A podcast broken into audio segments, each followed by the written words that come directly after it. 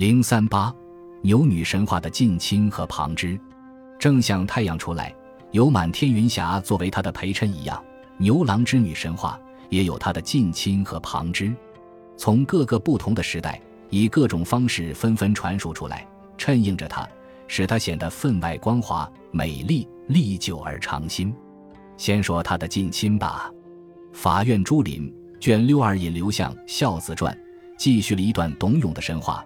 董永者，少偏孤，与父居，乃四立田亩，路车载父自随。腹中，自卖于父公，以供丧事。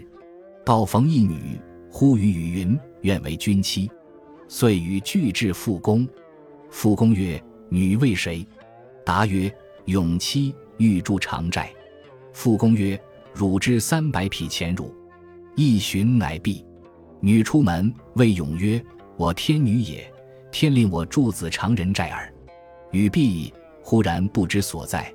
这段神话《搜神记》卷一亿载之，而于复公多数词，故不取。不过《搜神记》以名叫董永所逢女说：“我天之之女也。”那么四立田亩的董永就仿佛是下方的牛郎。近代民间董永与七仙女神话，末尾也有七仙女被天帝破令返回天庭的情节。和牛郎织女神话的结构也很近似，所以说它是此一神话的近亲。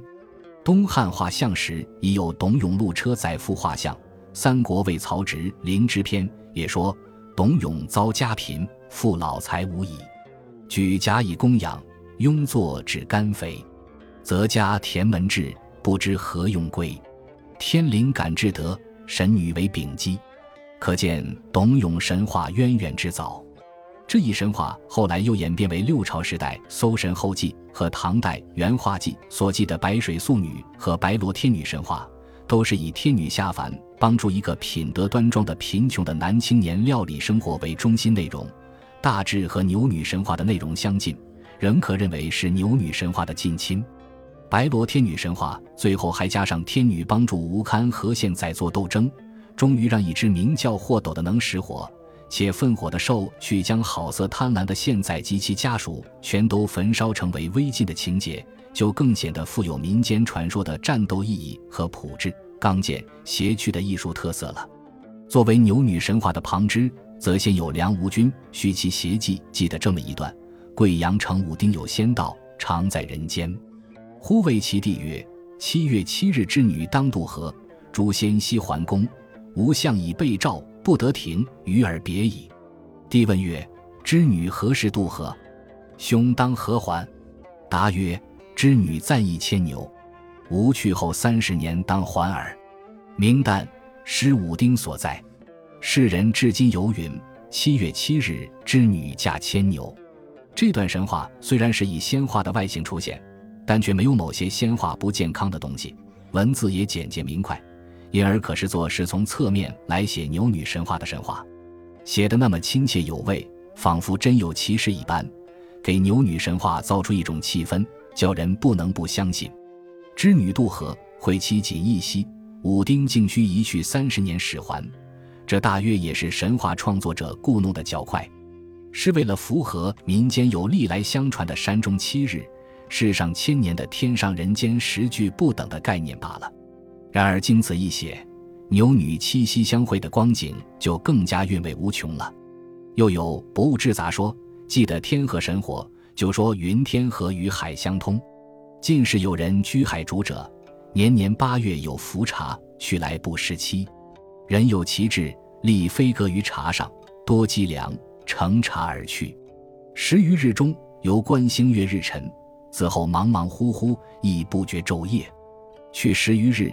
眼至一处，有城郭状，屋舍甚严。遥望宫中多知府，见一丈夫牵牛诸次饮之。牵牛人乃惊问曰：“何由至此？”此人据说来意，并问此事何处。答曰：“君还至蜀郡，访言君平，则知之。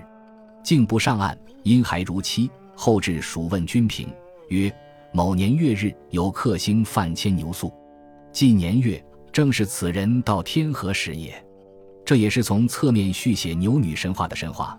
却说是天河与海相通，有人乘浮查到了天河。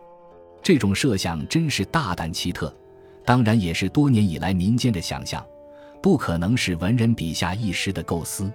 至于此人到了天河，见到牛郎织女回来，又问严君平等，不过是通过这个以卜算著名的汉代人物之口，双重证实牛女神话的真实性而已。这个神话大同小异地又见于《天中记》卷二引，经楚岁时记，却又实指为张骞使大夏巡河源，从黄河的发源地上达天河，在那里得到一块织女的织机石回来，经过严君平河东方朔的指点，才知道自己是到了天河。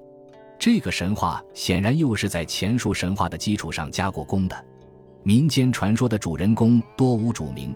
这个神话却实指为张骞，又增加了织机时的情节，因此知道是前述神话的加工。《太平御览》卷八引吉林续此神话仍作西游一人寻河源而不云张骞，犹可见此一神话原本是民间流传的无名英雄的冒险经历，让他从侧面来渲染牛女神话的氛围。